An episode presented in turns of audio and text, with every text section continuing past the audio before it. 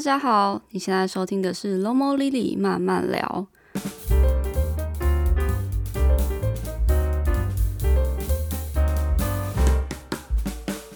Hello，大家好，我是 Lily，欢迎回到我的 Podcast 节目。我们这一集呢是玩偶游戏中的后续，就是这一集想要来继续跟大家聊聊我很喜欢的这一部动漫作品。那今天我们要聊的主题呢是家村直城。直城应该是大家当年的梦中情人之一啊。嗯，我觉得在看玩偶游戏的时候，基本上就还蛮容易分成两派的，一派的人就是喜欢羽山，一派人就是喜欢直城。那我自己是羽山派的啦，但是其实我觉得直城也是一个我很喜欢的角色，甚至是一个让我有点心疼的角色。那在长大之后重看这一部作品的时候呢，也觉得直城他是一个被刻画的，就是。嗯，他也是一个很细腻、很深情的人。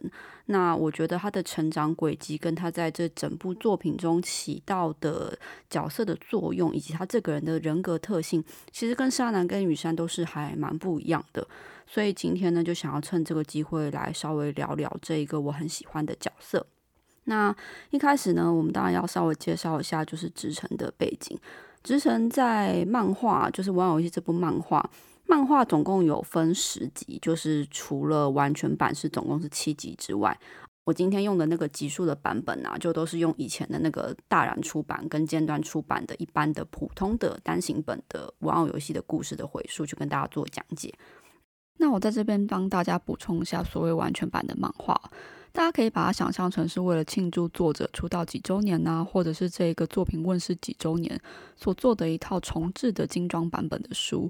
故事基本上是不会有更动的，但是会加入当年连载时的彩页，就不像我们一般买到单行本的漫画，基本上就全部都是黑白的这样子。那也会有为了要做这一个完全版，所以会新绘制的一些图片。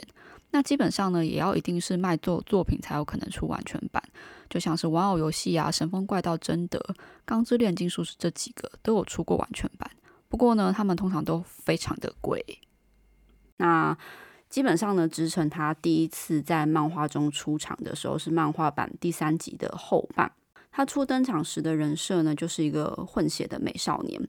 他有着美丽的蓝眼睛、精致的外表以及优秀的演绎实力，是当时的青少女们非常喜欢的实力派演员。那因为玩偶游戏呢，它的故事其实推进的很快，所以我们作为读者就蛮立刻就可以知道直城跟沙男同为就是七英的身世。那因为我们上一集的 podcast 就是有讲到石沙子妈妈嘛，那石沙子妈妈在故事的前半就是为了找到沙男的亲生母亲，所以她跟沙男做了一个约定，并出版了一本小说叫做《女儿与我》。那这个时候呢，所以整个玩偶戏的故事就还是围绕在就是沙男是弃婴的这一个主题故事上面。这个时候的故事呢。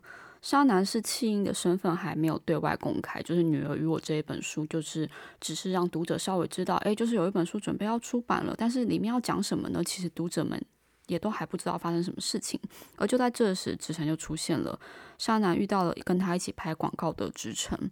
然后直城第一次见到沙男的时候，他也超好笑，他就是直接跟沙男说：“我知道你的秘密。”那沙男当然就吓了一大跳。后来在追问之下，才发现说，就是直城跟他有着相同的秘密，就是其实他也是一个弃婴。那后来《女儿与我》出版之后啊，所有的演艺圈舆论当然就是围绕着沙男跟石沙子妈妈。在故事中，直城为了要分散媒体对沙男以及石沙子妈妈的关注，他就自己召开了记者会。讲述了自己也是弃婴的身世这件事情啊，我觉得蛮有趣的。就是它其实放在现在我们来看的话，大概就是一个人设崩塌的演艺新闻。玩偶游戏这一部漫画虽然是大概二十快三十年前的作品，但是我觉得它里面蛮多的细节，其实你套在现在的社会环境，就也还是蛮可以理解，甚至是还蛮历历在目的。就像直城为了要保护沙男，所以他公开了自己其实是弃婴的身份，他甚至是说他也。应该是混血儿吧，其实什么都不知道。他是弃婴，然后是在家村学院长大的。他想要用自己的身世来压过呃其他人对沙男以及石沙子的关注。那当他表述了自己的身世之后呢，漫画中用了一格画面去描述了当直城的粉丝看到新闻后的反应，大概有好几种类型。第一种就是说，哦。就算这是事实，也不希望他说出来。就是粉丝们不想要知道，就是直城真正的身世。那另外一个人就说：“哦，他本来以为直城是外国的王子，诶，结果现在居然就是讲出了他是弃婴这件事情。”那当然也有些粉丝就是觉得没有关系。然后有另外一派粉丝就是觉得说：“嗯，直城大概只是想保护沙男。光是这一个小小的漫画的格数里面，四个人讲述的，呃，他们对直城。”表明了他自己是弃婴的这个身世，就完全可以显现出不同的人对这件事情的看法。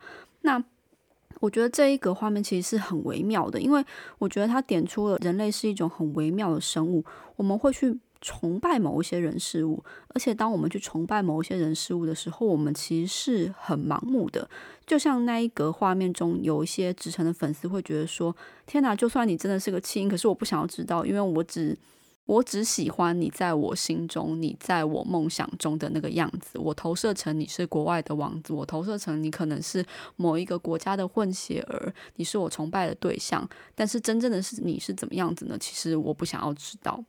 会有这样子，你可以看起来好像没有那么理性的人，但是有些人就是会觉得说，哦，没关系啊，我在乎的可能不是他的身世，我在乎的是他的演技或者他在演艺圈交出的成绩单等等这样子的事情。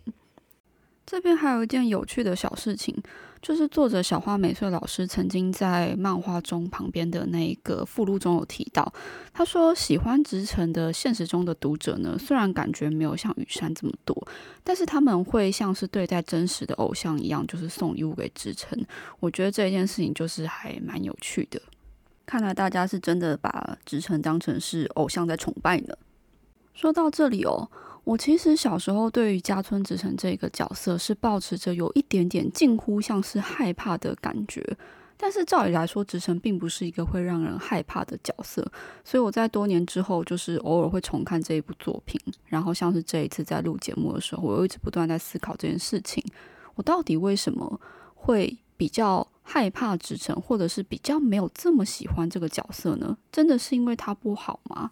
后来我得出了一个我自己的小小结论，我觉得除了魔改的电视卡通之外，如果纯就漫画来讲，我觉得那是因为直城的个性其实比沙男跟雨山还要更加的细腻，而且他其实更像是我们所谓的大人。沙男、雨山跟直城，他们三个人的个性在故事中，相对于其他同年龄的小孩，其实都是比较偏向小大人的。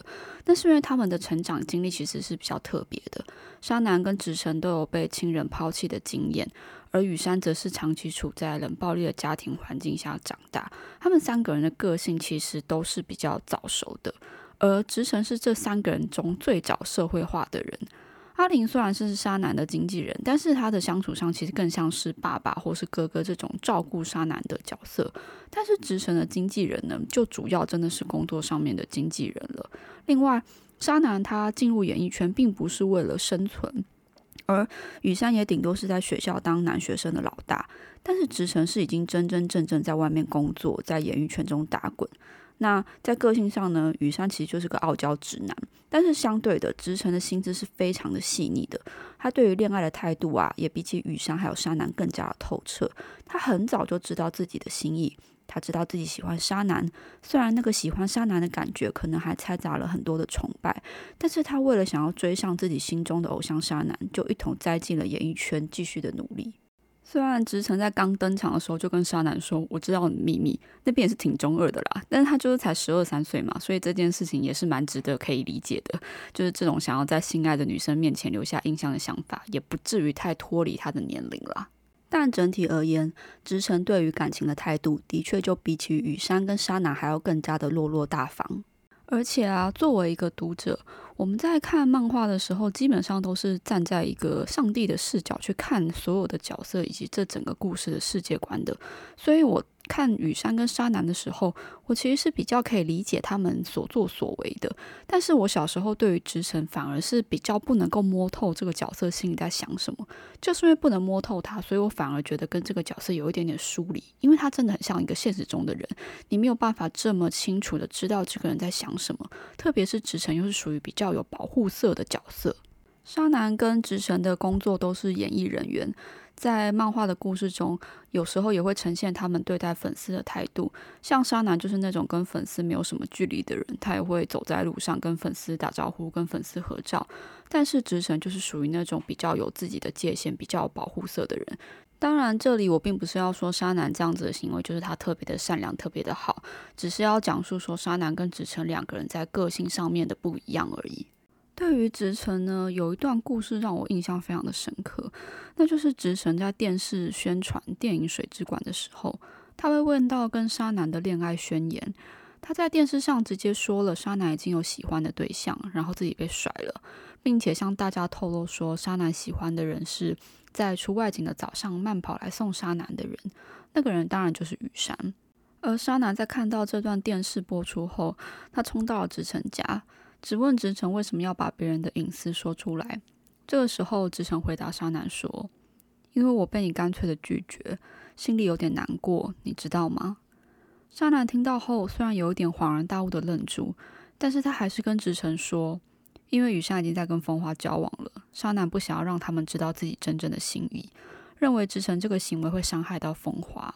但是直城却回答他说：‘我又不认识你这个朋友，我也不在乎这个人。’”这短短的几个漫画哦，其实我小时候还真的有点不懂，甚至是就觉得说，直成你怎么可以做这种好像让沙男很为难的事情？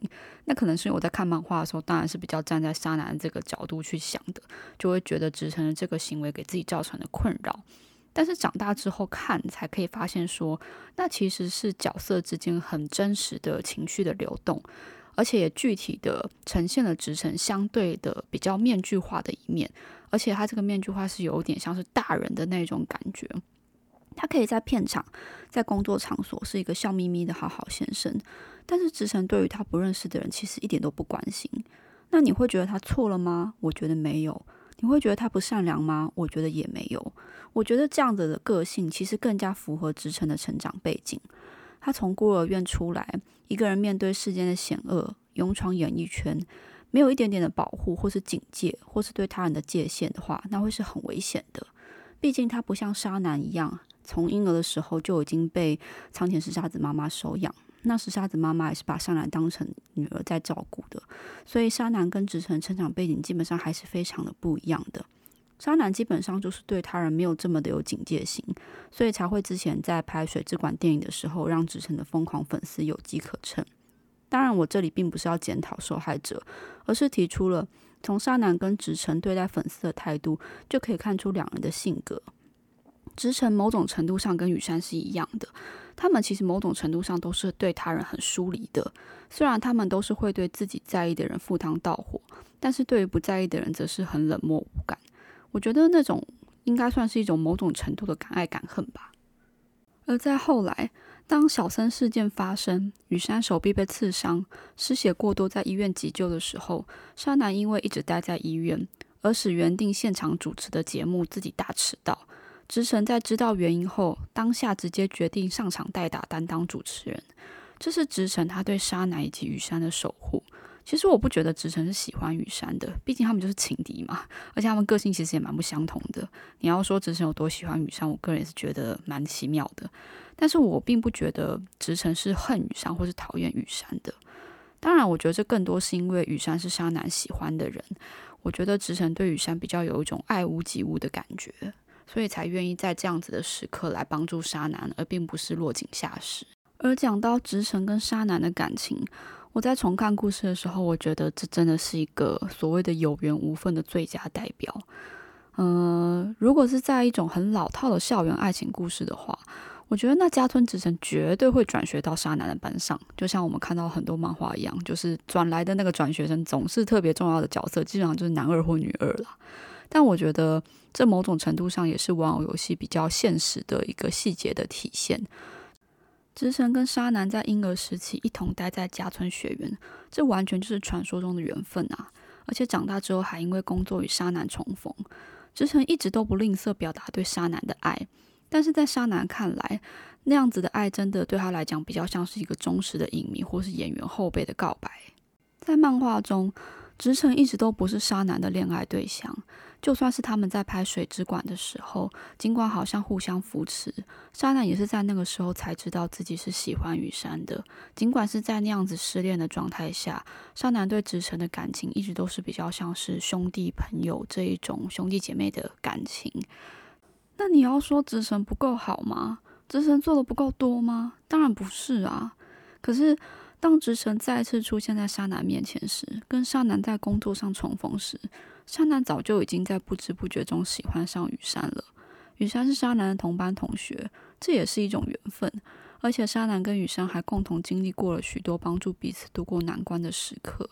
那在拍摄电影时，陪伴着失恋又被直城的疯狂影迷打到脚骨折的沙男的直城，难道真的不配吗？当然不是啊！讲到这里，我觉得我真的可以理解当初许多喜欢直城的人觉得的意难平了。可是人生往往就是这样，有缘无分。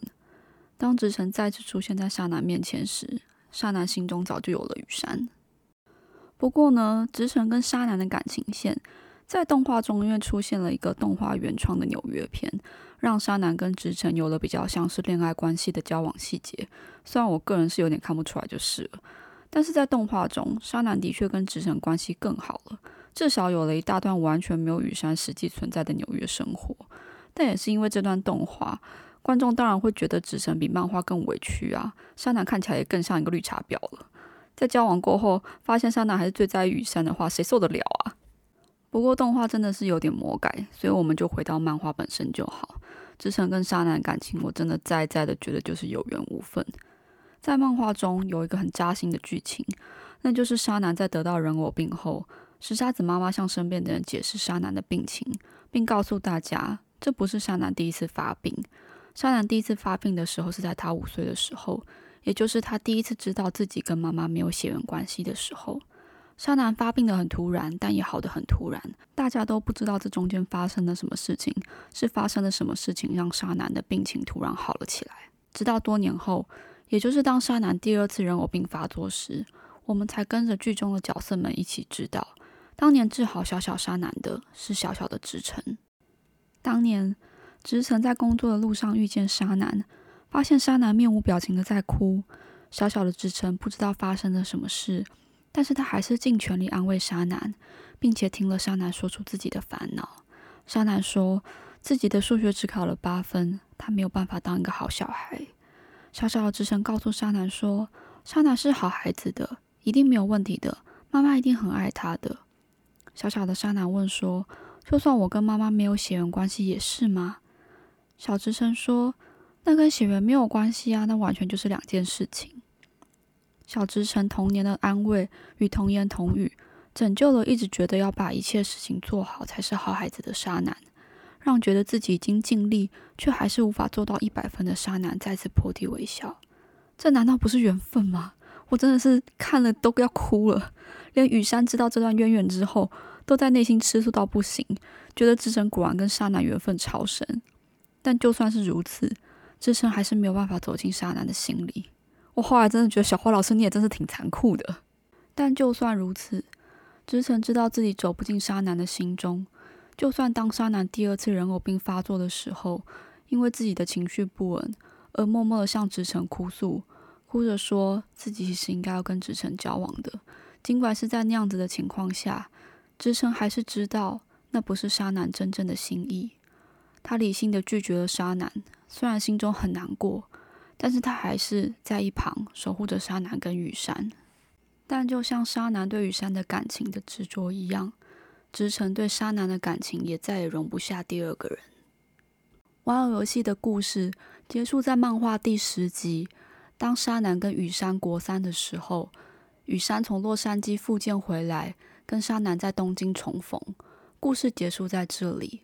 而在二零一零年，为了庆祝小花美穗老师出道二十周年，推出了一个特别企划故事《Deep Clear》，让玩偶游戏联动了小花老师当时正在连载的另一部作品《Honey Bitter》。在《Deep Clear》故事中，讲述了二十五岁的沙男跟雨山的婚后故事。在这本单行本后，还有一个献给直城的短片《Misty Blue》。描述了长大后的直城的感情生活，因为在《哈尼比特》这部剧中的女主角拥有读心的能力，所以在她的视角下读出了直城对于沙男的感情观。透过《哈尼比特》的女主角读出了直城对于沙男的感情观，我觉得这一段独白特别能够显示出小花美穗老师是怎么样看待直城这一个角色的。我觉得他非常的精准，所以我就直接读漫画中的独白给大家听。这个人一直一直深爱着沙男小姐，可是无法如愿。虽然也曾尝试着去注意其他女性，可是无论如何。无论如何，就是无法爱上沙男小姐以外的女性。此时，很偶然的，有一位积极追求她的男性出现，试着用正面的态度去接受她，结果相处的出乎意料之外的顺利。比起沙男小姐，比起羽山先生，更加的强韧到令人落寞的地步，靠着自己的双脚，坚毅的一路走过来。可是现在，他终于找到了属于自己的心灵寄托。这一段透过 Honey Beat 女主角的眼睛去看到直城内心的所有感受的这一段故事，是因为 Honey Beat 女主角在这个故事中被沙男邀请去电视节目上暂代无法来出席节目的占卜师，所以直城才准许这一个女主角替他做类似心灵占卜的东西。后来女主角跟直城讲说。你从小就很独立自主，我可以感受到你是个非常强韧的人。而这个时候，直城非常的开心。他说，从来没有人说他强韧过，他觉得很开心，因为他通常都是听到大家说他很娘娘腔或者弱不禁风之类的。我自己当年在看这一段短片故事的时候，其实是非常的感动的。因为《Honey Beat》的女主角在这一部短片中，她所代表的角色其实应该就是小花老师。小花美穗老师透过这个角色，让我们知道了她眼中的直城，她显现出了直城那个在外表上看起来非常的柔弱娇嫩，但其实内心中是无比坚强的一个人。而这个故事刚出现在众人的视线中的时候，大部分人都很惊讶的是，直城到最后居然是跟一个男演员同居。在故事中，沙男还开玩笑的跟直城说：“那你以前说你喜欢我都是骗我的吗？”直城也开玩笑的回去说：“哈哈哈，那有可能是沙男，你根本就不是女孩子吧？”虽然是这样子的打闹，但是当 Honey Beat 的女主角在读直城的内心的时候，她也有想过这件事情。她觉得这难道就是所谓的双性恋吗？但她立刻就觉得不。性向根本不重要，也不用特别去替这样子的行为去贴标签，因为重要的事情是他就是他，而他终于找到了属于他自己的心灵寄托。而这一段感受，确实也是小花老师对于性向的感受。在这一本单行本的后面，有小花美穗的访谈记录，里面就有提到了，有蛮多人觉得在看完这个故事之后，很惊讶直成的性向，但是对于小花美穗老师来说，他说，在连载玩偶游戏到最后的时候，其实就已经有开始对于这些角色们未来会长成什么样子的大人而有所想象，而这一些想象也都被如实的画进了《Deep Clear》这一本单行本里面。所以说，这本《Deep Clear》的故事内容其实并不是一个全新的故事，而是小花美穗老师当年就已经在脑海中所看见的这些角色的未来。小花美穗老师在附录中提到。他对性向没有特殊的偏见，或许应该是说，他认为无论是恋爱或者是友情，人与人之间的心灵交流才是最重要的，性取向不过是次要的条件。因此，这类的设定会在小花老师心中经常油然而生。他觉得这是非常自然的事情。看过这一段访谈，我就更可以确定说，直城后来跟男性演员同居，并不是因为他不喜欢女性。而只是他喜欢的人刚好是男生而已。而且，就我们这些看着直城一路长大的人来说，直城喜欢男生女生，那重要吗？不重要。重点是现在直城幸福吗？只要你幸福，我们就开心了，对吧？那今天这一集的 podcast 也差不多到尾声啦。我这一次为了要写这个直城这个角色，也是把漫画从头到尾再看了好几遍，然后越看越觉得。有一点心酸呐，毕竟当年都是比较站在沙男跟雨山的角度去看这整个故事，当然，我也没有讨厌直城这个角色，不然我也不会特别就是想要再去重看这个故事，然后想要写一篇这个讲稿给直城这样子。其实玩偶游戏里面的人都是温柔的，只是他们用不同的面相去守护别人，去对别人展现温柔。直城当然也是一个很温柔，并且是一个很坚强的人。我觉得长大之后更能够理解他那一种自己独自一个人长大、独自一个人打拼的那一种心情，但是他也没有自怨自艾。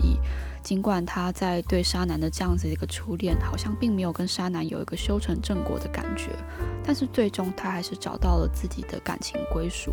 我觉得这一段故事其实是非常现实，但是也是非常感人的一段故事。那我们这一集 podcast 就结束啦。非常谢谢你们的收听。如果你喜欢这期节目的话，也请不要吝啬分享给你的亲朋好友，或是透过连结，也可以请我喝真奶哦。我们下一集节目见，拜拜。